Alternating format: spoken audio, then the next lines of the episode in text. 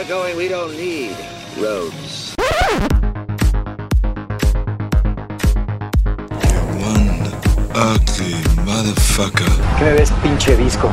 Dead or alive, you are coming with me. A mí las brujas no me dan miedo. A mí lo que me dan miedo son los hijos de puta. Get away from her, you bitch! Well, gentlemen, you had my curiosity, but now you have my attention. ¿Qué tal amigos? Bienvenidos a Conexión Podcast número 40. En esta ocasión, eh, bueno, Iván Belmont aquí presente. Rafa pues está fuera en estos días, como ya habíamos mencionado. Pero aquí a mi lado tengo un invitado muy especial para el medio. Eh, una pequeña anécdota para introducirlo. Es un caso muy similar a cuando Willy quería ser libre de, los confines del acuario y el chiquillo se va y lo ayuda a que brinque la bardita. Así pasó con nuestro buen amigo de aquí presente, que es nada más y nada menos que José Luis Ayala Ramírez. Gracias, gracias, Iván. Aquí. ¿Cómo muy, estás? Muy bonita la introducción, pero muy bien, gracias. Aquí disfrutando del Festival Internacional de Cine de Morelia. ¿Ya cuántas ediciones llevas viniendo? Es mi tercera. De hecho, curiosamente no son seguidas. Son como, vengo un año sí, un otro año no, un año sí, el otro no. Ah, o sea que eres eh, medio poser, así ver qué, qué, Hacemos- qué- qué conviene. qué no Exactamente, conviene, sí, no, y ahorita, de hecho, por esa situación de ser poser, quería venir a ver a Willem Dafoe y no conseguí boletos. Yo creo que me lo tengo bien merecido. Sí, pues que estuvo bien raro. De hecho, bueno, una antes de, de cualquier cosa, hay que mencionar, estamos en medio de la calle. Entonces, disculpen si se escuchan algunos ruidos extraños o mentadas de madre. Es Morelia, entonces que no le saque de onda. Pero- Como el tipo que acabamos de ver, ¿no? De- Sí, que le mentó la madre a José Luis por Sí, ser pretencioso. exactamente. Tú tienes cara de pretencioso. Pero bueno, sí, como bien comentas, eh, The Lighthouse fue una de las funciones más demandadas. Yo lo viví en carne propia el día que fui a comprar en- en los boletos directamente en taquilla. En menos de un minuto ya no había boletos, ni online ni en taquilla. Muy raro. Pero cuéntanos, ¿qué es lo que has estado viendo en, en estos días? Pues vamos a empezar por orden. Este, bueno, el primer día que llegamos, que fue el día sábado, a ti, bueno, ya te tocó la de los Dardenne. Pero. O sí. vamos. Sí, sí, sí. Ah, fue la función inaugural. Eh, John Ahmed, el joven Ahmed, que precisamente como bien comentas, la nueva película de los hermanos Dardenne, cineastas belgas, que solamente eh, pudo venir Luc Dardenne, Jean-Pierre no pudo. La película trata sobre un joven que lleva a cabo una interpretación muy extremista de- del Corán, del Islam como tal, en donde pues mm, su odio y su extremismo se refleja y se ve dirigido hacia la figura femenina de, de su maestra, que precisamente te mencionaba hace rato. Muchas películas en este festival han tocado el tema como de la mujer siendo atacada de distintas formas, ya sea psicológica, en este caso física, etcétera. Entonces, en esta, pues el chico trata de asesinar a su maestra, porque según él es una apóstata, que no es una musulmana real. Y pues, no sé, raya un poco en una visión un poco cerrada, diría yo, para mi gusto. Eh, creo que es un filme menor dentro de la grandísima filmografía de, del joven Ahmed. Y bueno, yo solamente les diría que vayan a verla con, con ciertas reservas. Ahí está el dato que ganó el, a mejor director en el Festival de Cannes. Aunque los Dardenne son muy consentidos allá, son como Sí, son... los eh, Meryl Streep de, los, de, de Cannes. Claro, claro que han ganado en muchísimas ocasiones. Sí. Incluso tuvimos oportunidad de ver una, ¿no? Que fue. ¿Cuándo sí la viste? ¿Rosetta? Pero O- no- ya lo había visto y la esta visto. fue efectivamente también Sí. premiada en Cannes. en Que también, momento. que también en su momento llamó mucho la atención, pero ya si la ves hoy en día como que se siente un poquito anticuada. Pero cuéntame, ¿cuál fue tu primer película de él? La primera película que vi fue Mano de Obra. De hecho, cuando empecé a ver Mano de Obra pensé que estaba precisamente en una película de hermanos Dardenne, porque por esa cuestión del cine social, cine que, a ellos les atrae demasiado. Nada más faltaba la cámara al hombro, ¿no? Exactamente, ¿no? De, bueno, aquí esta película de Mano de Obra es dirigida por David Sonana y es este, producida por Michel Franco, así que se nota más igual la mano, en- sobre todo a nivel escénico de, de Michel, ahí manteniendo siempre la cámara como muy de forma impersonal, Ajá. este, con movimientos pues, muy cuidados ahí, ahí de cámara. Eh, la película pues, trata de, de un, este, de un albañil que durante una, mm, sí, ahora sí que en un accidente pierde la vida y su hermano, que también es albañil, eh, pues intenta eh, pedirle a, a su jefe pues, que indemnice a, a su cuñada porque pues, Por la muerte. y- Exactamente. porque fue un accidente de trabajo. ¿no? Y pues efectivamente parece esta clase de cine social, hasta ahí les puedo contar porque lo que viene a continuación realmente pues, son caminos que son inesperados. Bueno, que en sí, el, eh, hace que el conflicto inicial viene marcado incluso en la sinopsis. Ya lo habíamos mencionado incluso en nuestra breve recuento de recomendaciones. Como bien comenta José Luis, el joven trata de obtener alguna indemnización para su cuñada y al no obtenerla, pues como que decide tomar justicia por mano propia, ¿no? Entonces, lo que sí les podemos decir es que la película toma un camino muy diferente al que uno creía y que precisamente fue uno de los aspectos que a ti te gustó, ¿no? Efectivamente, digo, yo lamentablemente solamente pude, bueno, he visto tres películas de la sección oficial, pero yo creo que mi favorita ha sido Mano de Obra. Eh, me gustó mucho. David Sonana creo que tiene un buen futuro eh, para, para sus próximos proyectos. Vamos a, vamos a ahora sí que echarle el ojo. Esta película, eh, como, lo- como les comentamos, pues tiene, este, es, es bastante, al menos a mí se me hizo bastante inesperada por los caminos que, que coge.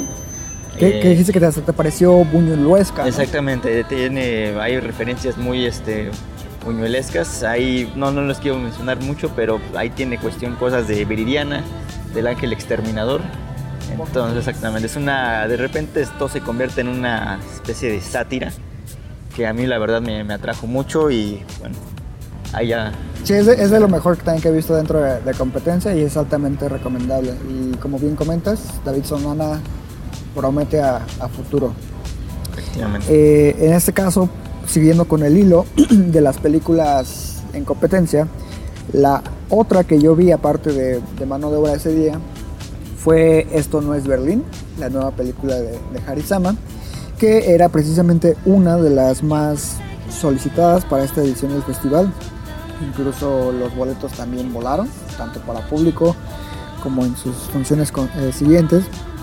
Eh, básicamente nos narra la escena underground y punk de Ciudad de México, donde un joven llamado Carlos eh, se ve involucrado de cierta forma con todo este movimiento, ¿no? Conoce una serie de, de artistas y, gente que no está conforme con el sistema social, que buscan mm, generar algún impacto dentro del arte, etcétera. Entonces incluso tiene ya roce con situaciones de abuso de drogas, sexo, etcétera. Y todos estos acontecimientos van moldeando su percepción de, la vida.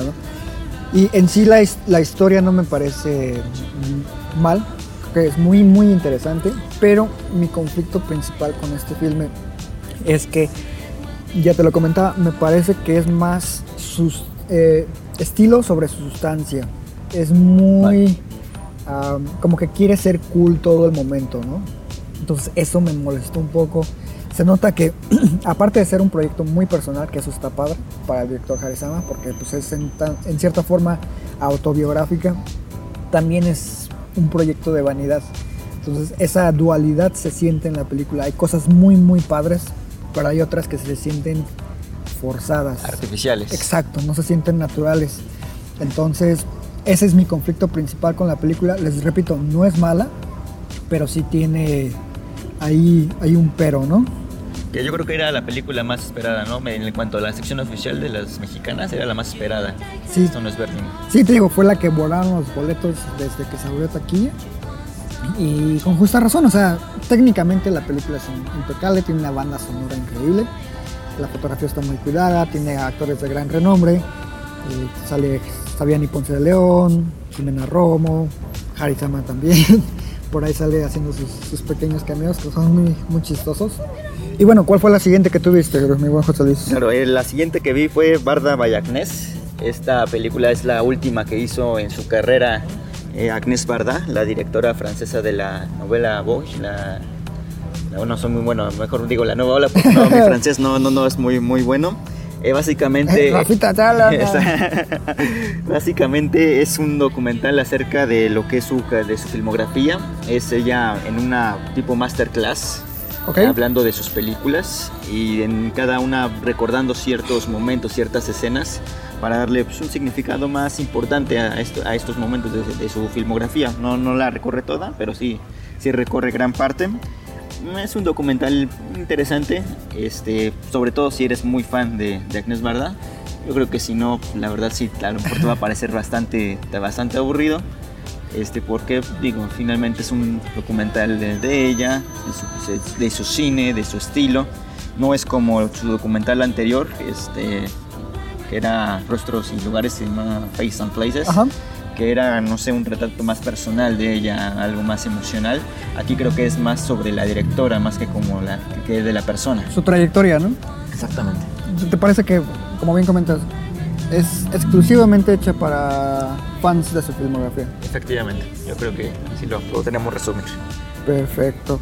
Eh, la siguiente película que yo vi fue The Souvenir, la nueva película de Jonah Hawk, que como comentábamos en nuestra recomendación, eh, al menos en el inicio parecía una película muy similar a An Education con Kerry Mulligan y Peter Sarsgaard.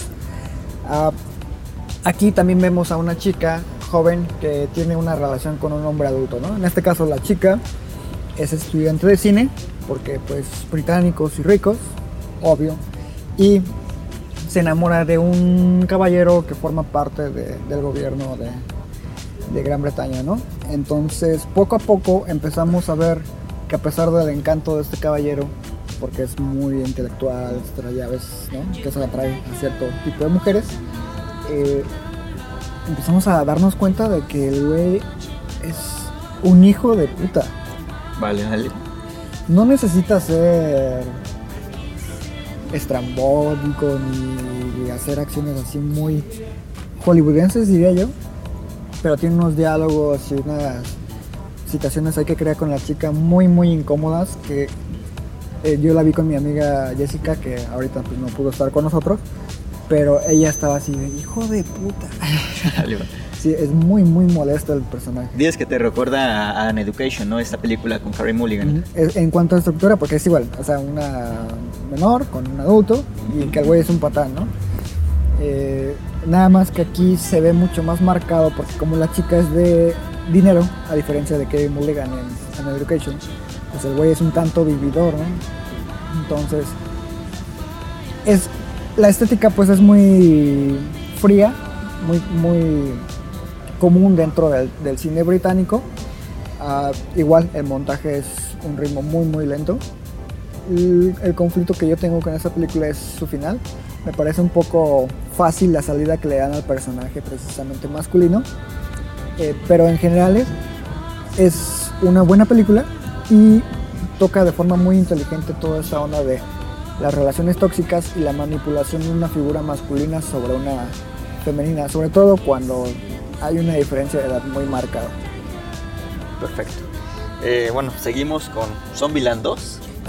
Vamos rápido, digo, es Ajá. divertida, repite la misma fórmula de la primera ¿Sí? y pues nada más, digo, no- es, es bastante... Esa la van, a, malita, la- es- la- pero la- es la van a poder encontrar en cines. Yo nada más les voy a decir que si son maricas como José Luis, se van a espantar desde los primeros 30 De- segundos. De hecho, me, me espanté en los, en los primeros 30 segundos, efectivamente, porque no te lo ves venir y ya después ya el resto ya, ya no da... ya, es lo mismo. Ya, es lo mismo, exactamente. mismo. No, no, es que sí. no, no, lleguen a tiempo, lleguen Sí, no- este, antes de los créditos porque Exacto. el de luego, luego viene el primer susto. Sí, o sea, si son como José Luis, pues ya después voy a leer ahí a- tal vez un poquito de orina, ¿no? No, no, no. No, pero sí, o sea, eso es exclusivamente para fans. Si les gustó la primera, Sí, sí, vayan sí. a verla. Más de eso, no. No, ya sabemos, sabemos qué esperar, ¿no? Para, Ajá. para Zombieland 2. Exacto. Aparte de esa, Seguimos con Bacurau. Esta es una Uf. película brasileña.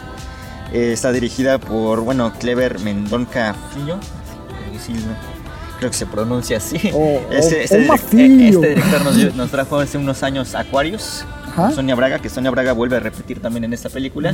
Y está codirigida por Juliano Dornelles, que estuvo de invitado aquí en el, invitado. en el festival. Es una película que, que trata sobre una comunidad que un día de repente, bueno, tras un fun- tras el funeral de una, de ¿cómo se le puede llamar? La, La matriarca, la matriarca, de la exactamente, comunidad, exactamente, el que todo el mundo respeta. Carmelita, ¿no? Exactamente. Este, de repente, un día, eh, después de esta situación, eh, la ciudad, eh, bueno, se dan cuenta que ya no aparece en el mapa. Que se meten allá todo a, a Google a buscarlo y todo, y ya no aparece en el mapa. Entonces empiezan a extrañarse. Después empiezan a quedarse sin señal. este, De celular, Exactamente. etcétera. Entonces, y, y después ya viene una serie de circunstancias que no, no vamos a platicar. Que sí, e- es parte del encanto de la película. Exactamente. El, el punto es que esta película, bueno, tiene muchos, muchos elementos. Tiene, bueno, eh, por ahí una situación. Es una. Empieza como una crítica bastante fuerte, sociopolítica. Hay mucha situación de esto, como también lo tenía Aquarius. Eh, y después, si bien toda la situación sociopolítica, sigue estando muy, muy presente, de repente esta película da un giro de 180 grados.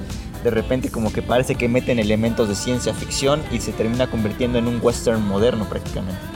Con elementos como tipo spaghetti western y hasta tarantinescos, diría yo. ¿no? Totalmente tarantinescos, efectivamente. La violencia muy, muy presente, cruda. Exacto, el, el estilo precisamente de la representación de la violencia, igual muy gráfica, eh, sangrienta. Es, es una película que de verdad vale mucho la pena. A mí me gustó mucho, es de las que más me ha gustado de- del festival. Sí. Eh, y no, no, la verdad es que no me esperaba otra. Es, es como, pasó, me pasó como con mano de obra, que no me esperaba el rumbo que iba a tomar esta película y es realmente lo que me. Lo que te enganchó, ¿no? Exactamente, efectivamente, porque no te lo esperas. O sea, uno dice, ah, cuestión sociopolítica, aquí va, porque ahí hay un político que pasa a la comunidad. Es, ah, ok, ya, ya más o menos sé de cómo, ven- cómo va a venir esto. Y Ujú. no, de totalmente lo que viene es inesperado. Eso, esto me gusta mucho.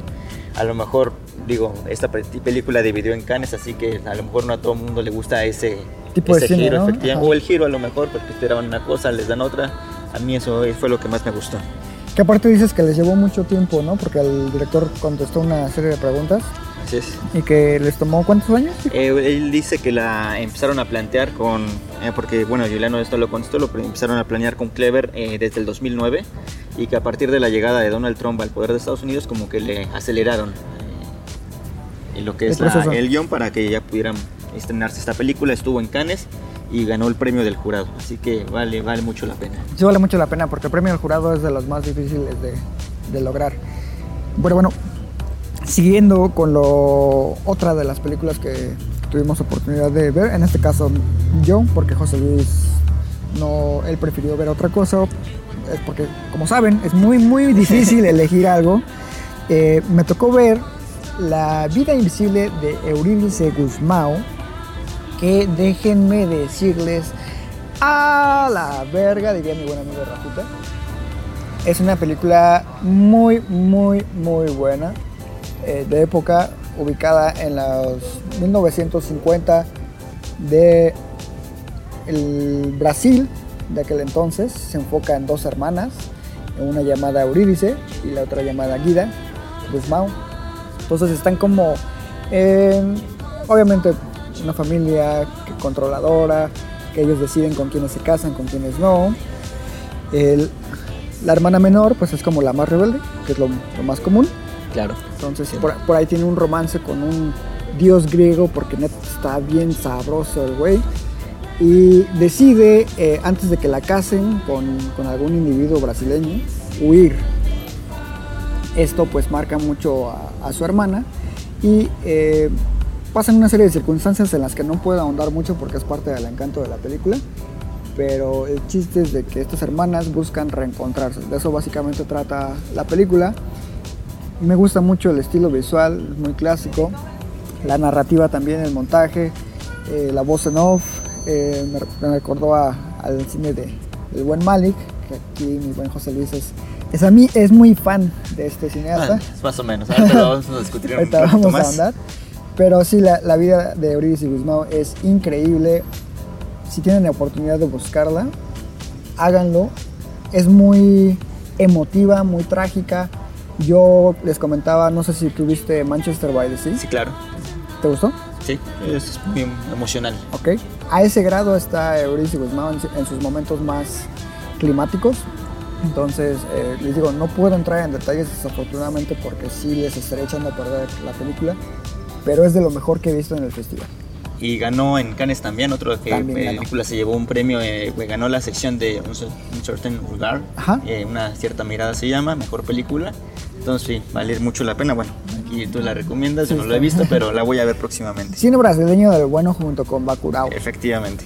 Y bueno, seguimos con eh, Retrato de una mujer en llamas, en francés, bueno, perdón, en inglés, Portrait of a Lady Fire. ¿Y en francés? No, eso sí no lo puedo pronunciar. Eso no se lo manejo, joven. Efectivamente, es eh, un drama de, de época, un drama este, en donde vemos a, bueno, conocemos a una pintora que es contratada por una señora que tiene una hija y que le encarga pintarla. Entonces, este, a partir de aquí, pues empieza, ellas se empiezan a relacionar, se empiezan a, este, abrirse cada una de cómo son emocionalmente a nivel personal, este, Intelectualmente intelectualmente, efectivamente. Ahí se tratan muchos conceptos sobre lo que es el amor, sobre lo que sería el deseo eh, y sobre todo lo que es, eh, bueno, a mí me, me parece uno de los temas centrales de la película, eh, lo que es el, el poder decidir, ¿no? En lo que sería eh, las cuestiones de decisiones para las mujeres. Sabemos que, bueno, en muchas épocas, incluso actualmente, lamentablemente, las mujeres en cierto aspecto se ven este, Afectadas por estigmas sociales. ¿no? Efectivamente. Y no pueden abrirse, no pueden decidir algunas cosas que pues, ellas este, sienten o No pueden expresarlo, efectivamente. Entonces esta película trata mucho de eso. Es una película, a mí, a mí me, me gustó muchísimo. Yo creo que puede ser que es la que más me haya gustado hasta el momento en el festival. Nada más es porque salen muchachas bonitas. no, tal, tal vez, efectivamente, efectivamente. Sin spoiler mucho más, pero no, a ver, la- como les decíamos, este, la pintura es un elemento básico aquí en esta película y efectivamente yo creo que es- puede ser una, ¿cómo se puede decir? Una analogía bien de lo que es la película. Es una película que se toma su tiempo, que lleva, tiene muchos detalles ahí en lo que es visualmente, a nivel, este, a nivel guion también para entregarnos una historia, la verdad, llena de mucha pasión, de, mucho, este, también de mucha tristeza. Sabe- eh, yo creo que la película en sí puede ser un poco predecible, pero es realmente el camino lo que te lleva a ese lugar lo que vale mucho la pena. Sí, seguro coincido con lo que comentas. Y como, eh, como bien dices, uno de sus problemas, entre comillas, porque en realidad no lo es, es su estructura básica. Eh, si has visto películas de este índole, sabes cómo va a terminar. Pero la verdadera fortaleza es precisamente en que retratan a, a un par de mujeres en una situación de represión, que precisamente no pueden estar juntas. Y la actuación de las protagonistas es lo, lo más destacable de, de esta película de Celine Sciamma. Están muy bien las dos. Eh, Adele Haenel es este, el protagoni- bueno, son las dos protagonistas, Adele Haenel y Noemi Merlan. Yo personalmente me quedo con Adele, que este, es la, la chica a la que deben de pintar. Ok. Que tiene un... Que sale en una- de los Dardenne, ¿no? Sale, Efectivamente, es en la eh, anterior, la ajá. chica desconocida, creo que Exacto. se llama. Sí. Eh, en la escena final que tiene, que no voy a decir nada más, nomás la escena final, atención. Yo sí, yo sí. yo- voy a decir Vivaldi. Bueno, exactamente.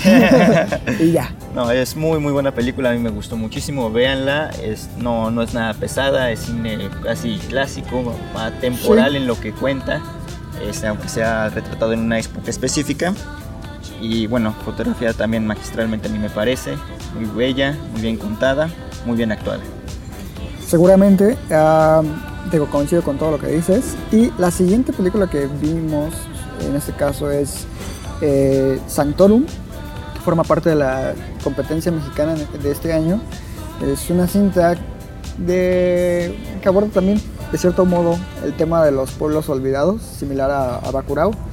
Es también, de cierta forma, lo que es una crítica social pero estos ahondan mucho más en una mezcla de ficción con realismo mágico.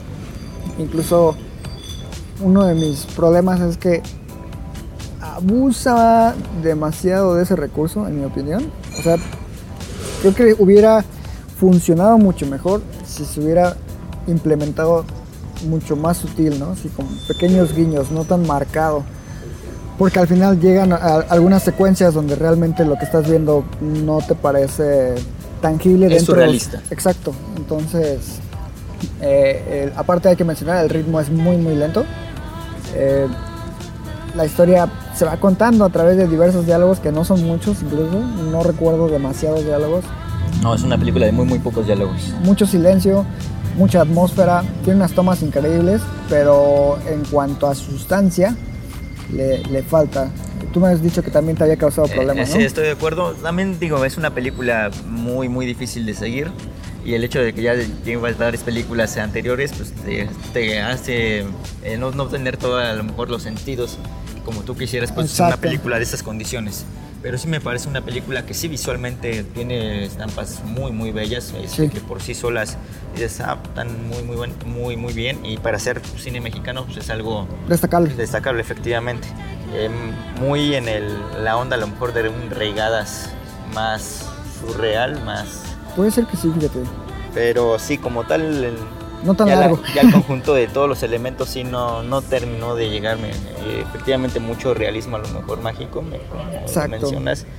Eh, no sé, es, una película que muy tan, tan, tan compleja, yo creo, en la forma en que está contada, que necesitaba mucho mayor genio o sea, a la hora de, de poder trasladar todas esas ideas en la pantalla. Me parece que no lo consigue. La propuesta sí es buena, pero no, no me termina de, de llenar. A mí tampoco, pero sí me entusiasma ver algún proyecto futuro de estas personas. Joshua Hill. Exacto, porque si esto pudo hacer con un proyecto relativamente pequeño, yo creo que si, si se le da la oportunidad, por supuesto, porque sabemos que hacer una segunda película es todavía mucho más difícil, eh, ojalá que sí lo logre, va a estar muy, muy interesante. Perfecto. Eh, la siguiente película que bueno yo vi, también de la sección oficial, es Polvo de José María Jaspic. Ah, que yo me la salté. Es, efectivamente, es una peli- yo creo que la película a lo mejor más comercial de lo, dentro de la sección oficial. Exacto. Efectivamente, este es sobre un este un, un señor, eh, un hombre que fue a, Hol- a Hollywood porque quería ser actor, se regresa a su pueblo este, y empieza a, a decirle a la gente del pueblo que, que lo ayuden a conseguir cierta Medicina, ¿no? Cierta medicina, efectivamente, porque él según trabaja las rumas, güey. para, la- para una industria farmacéutica y que les va a pagar 100 dólares por cada kilo que les traen. Es una película eh, bastante bien. Yo pensé, yo tenía mis, mis dudas. No, no es ninguna tampoco ninguna película. No, a lo mejor ni siquiera diría es una buena película, pero es interesante. Es este cine comercial, me parece bien contado, bien hecho, es divertida, es entretenida. Dentro de lo que son los estándares del cine comercial mexicano, que son muy muy bajos, me parece que esta es una eh, ¿Destacable? película destacable, efectivamente. ¿Y qué opinas de Jaspic como director? Lo hace bien, creo que como tal no se nota tanto que sea eh, primerizo. Eh, sobre todo a nivel narrativo tiene algunas, este, hay elementos, algunos atributos bastante interesantes. Visualmente a lo mejor le falta mayor personalidad. eh, a nivel de actores a lo mejor eh, hay demasiada, un poco sobreactuación eh, Ok. por parte, ahí me- no, no me... No me creí mucho el acento, por ejemplo, del mismo Jaspic, de, esta, de, de- de Mariana, fue su apellido, No, no Mariana la- Treviño tampoco. Ahí está Joaquín Cosío, está Jesús Ochoa en el elenco. Eh, como tal es una película para disfrutar en familia, incluso Jasper llevaba a sus niñas y la pudieron ver yo creo que sin ningún problema. Familiar. Exactamente, es una película familiar. Por ahí se tocan un par de temas eh, fuertes, pero eh, nada más igual este, indicar que también es otra película de pueblos olvidados, ya que, que son tan comunes ahorita en el festival. Ujú. Eh, Bacurao, Fantorum, Polvo también habla mucho de esta situación de, de- de lugares que dices pues, están ahí, pero pues, nadie los pela. Efectivamente, esta película Olvidados por el pez. Efectivamente, sí, efectivamente, algo así. Bueno, la siguiente película que, que vimos eh, fue, yo creo que también una de las grandes de esta edición, que me sorprendió que no se agotara porque es muy, muy buena. Estamos hablando de la nueva película de Bong Joon-ho. Es Parasite. Eh, No se llenó. No se llenó. No, no se llenó. Sorprendentemente no llenó. Supongo que las próximas funciones estarán llenas. A lo mejor ya aquí en el centro. Ojalá que sí, porque lo merece. Es una película muy peculiar, porque también es un...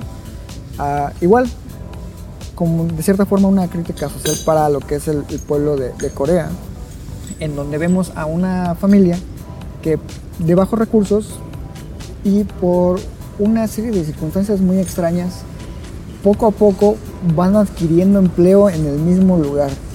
En el mismo lugar me refiero en la misma casa, para ser más específicos.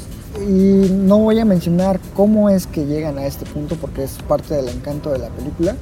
Pero, eh, igual que con Bakurao y con esta otra película que, que comentábamos que también da un giro, la película inicia como una sátira y al final te vuela la cabeza porque es, se convierte en un, en un thriller y uno de los mejores que he visto este año. Sin duda ya entró a mi top del año.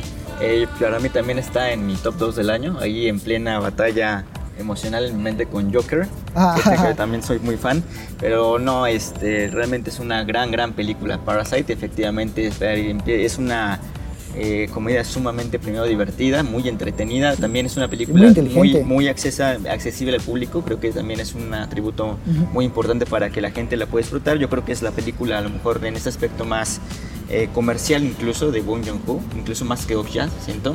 A lo mejor no por la temática, pero sí como va contándose. Creo que es muy fácil que La el público se enganche, efectivamente, se engancha muy fácilmente.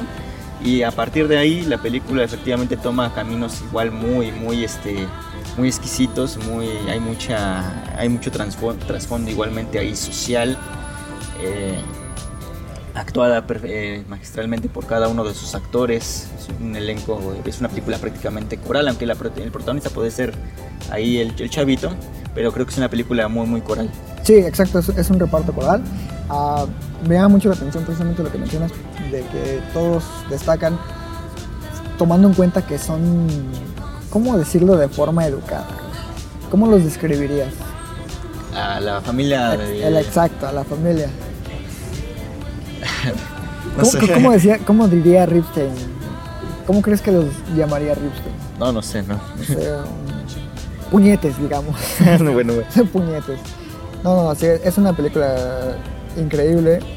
Desafortunadamente no podemos ahondar mucho. Pero véanla, esta sí no pueden dejarla escapar. Exacto. Es un peliculón, joyita, Sí. de lo mejor. eh, de por sí el cine coreano es para mi gusto el mejor que se hace actualmente. Estoy de acuerdo. Eh, y una de sus joyas de la corona ya es Parasite, que se llevó la Palma de Oro en el Festival de Cannes. que no es. eh, no es poca cosa. No es poca cosa. Y, además el mismo Ñarrito, que fue el presidente del jurado, lo dijo de forma unánime. Todos votaron por Parasite. Sí, es que es increíble. Sí. Y bueno, ¿cuál sería la siguiente que viste? La siguiente fue A Hidden Life de Terrence Malick, este director eh, que bueno, nos trajo grandes joyas como La Delgada Línea Roja, El Árbol de la Vida. Esta película trata sobre un hombre en la Segunda Guerra Mundial que vive con su familia en el campo. Es una, familia, es una película que se ambienta en el ambiente, eh, en un ambiente rural, allá En Austria, en, ¿no? Austria efectivamente, pero que tiene eh, ideas muy este muy claras sobre lo que sería, sobre lo que es él, sobre lo que es este, El la violencia mal en el mundo, ¿no? el bien y el mal, efectivamente. Entonces, cuando él sabe, eh, ahora sí que el- los nazis que están ahí presentes en la película le piden que jure lealtad al partido, a su creador, a Adolfo Hitler. Él tiene ideas muy claras sobre, sobre esto.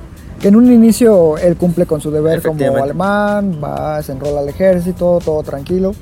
Pero ya cuando empieza a ver las atrocidades que comete precisamente el régimen nazi y el ejército alemán como tal, pues ya no está de acuerdo, ¿no? Entonces, como bien dices, vemos el conflicto interno de un hombre que quiere a su país, está claro que quiere a su país, es alemán en toda la extensión de la palabra, pero no está dispuesto a lastimar a los inocentes. El guion hace mucho énfasis en efectivamente en esta cuestión del amor a- al país o el igual el amor a, lo- a la, a la religión, este, como que ahí se contraponen porque pues, no, no van de la mano.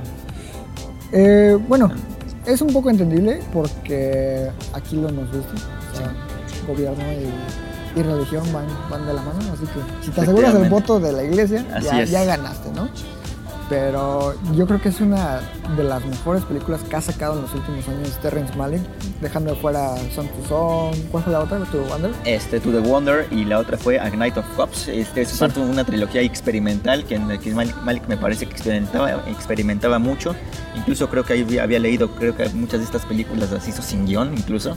Aquí ya hay mucho más idea. Aquí Sí. es una película más redonda que eh, yo, yo creo que en la sala de montaje ahí se le pudieron haber cortado algunos minutos. Creo que es un poquito larga y un poco reiterativa en algunas situaciones. Puede ser, sí. Pero está fotografiada magistralmente. Es la primera vez que desde la delgada línea roja que no está el Lubeski. Chivo Lubeski y se nota porque la película no es tan preciosista. Que, que precisamente eso mencionábamos ayer, ¿no? Que estábamos ya acostumbrados a un nivel de ex- exquisitez visual que a veces hasta te distraía del trasfondo de la película, ¿no? Y aquí precisamente como no es tan bonita visualmente, que sí lo es, hay que mencionarlo, pero sí, no, es- no nivel Lubeski. No, no, no, pero es una fotografía ex- exquisita para el tipo de película que Exacto. igualmente de, de la historia que, Y- que pedía. y se beneficia mucho de ello. Y, y el, el- precisamente el conflicto de- del personaje principal es la, el alma de la película. Vemos cómo sus decisiones afectan no solo a aquellos que les rodean, sino también a aquellos que, que le aman, ¿no? en este caso pues su familia. Eh, creo que sí es un gran, gran trabajo por parte de Malik. Eh, la banda sonora también de James Newton Howard es Muy, muy, muy muy, buena. buena. Que me sorprendió. Yo de hecho no, no reconocí su trabajo, a veces sí logro reconocer su, su estilo, en esta ocasión no Sí, lo no. reconocí. Eh, yo creo que es muy interesante que vayan a darle una checada, seguramente va a llegar a lo mejor de la Ciudad de México y pues hasta el momento es lo que hemos visto en el festival, no sé si has visto otra cosa. Ah, falta solamente el diablo entre las piernas. Cierto, claro, cierto, claro, cierto. claro. La, Perdón, Ripstein, Sí, perdóname, soy, perdón. soy agente Avenger, como dijiste tú. Rápidamente, El Diablo entre las piernas es la última película del gran, gran director Arturo Ripstein, un favorito mío. Sí. De hecho, ahí estuve de poser para buscar la foto con Segura, él. Efectivamente. Soy testigo de ello. Esta es una historia eh, protagonizada por Silvia Pasquel y Alejandro Suárez. Narra lo que es la historia de una de un matrimonio ahí en, De la tercera edad, De la tercera edad, efectivamente.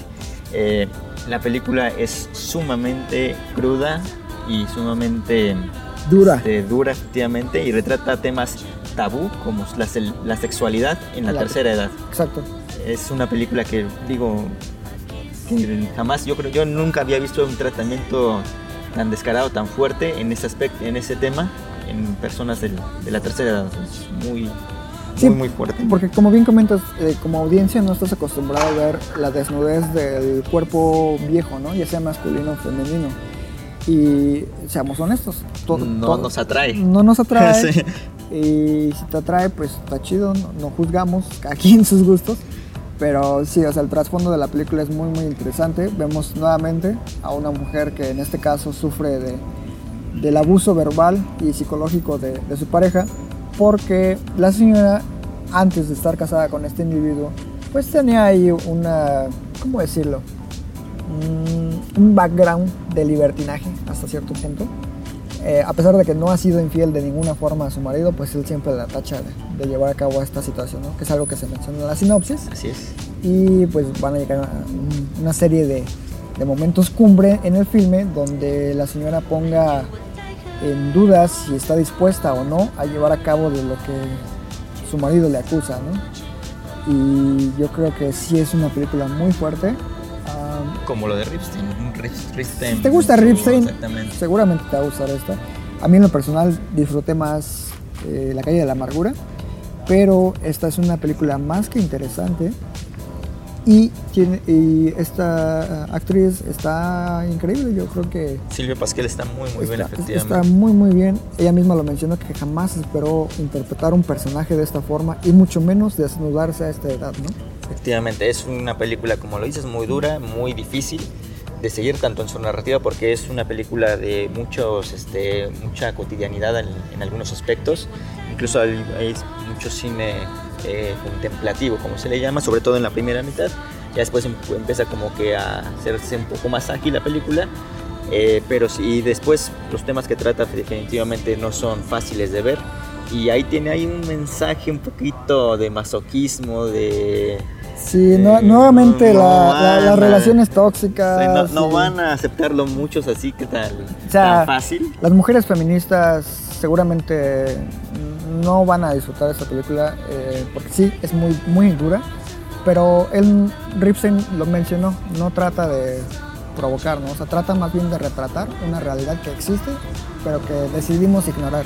Y, y su guionista igual, su esposa Paz Alicia García Diego también lo mencionó, no quiere dar ningún mensaje, quiere efectivamente retratar. Exacto. Es realismo puro. Sí, y sobre todo la película, hay que mencionarlo, es muy mexicana. Entonces no dudo que en el extranjero no sea tan bien recibida porque el diálogo y la forma en que se expresan los personajes no se va a trasladar de la misma forma que como nosotros la vamos a recibir, dado que somos mexicanos. ¿no? Hay muchas iguanas ranas. eh, ¿Cuál es la otra que dijeron? Este, ¿Puedo decir groserías? Fursa. güey.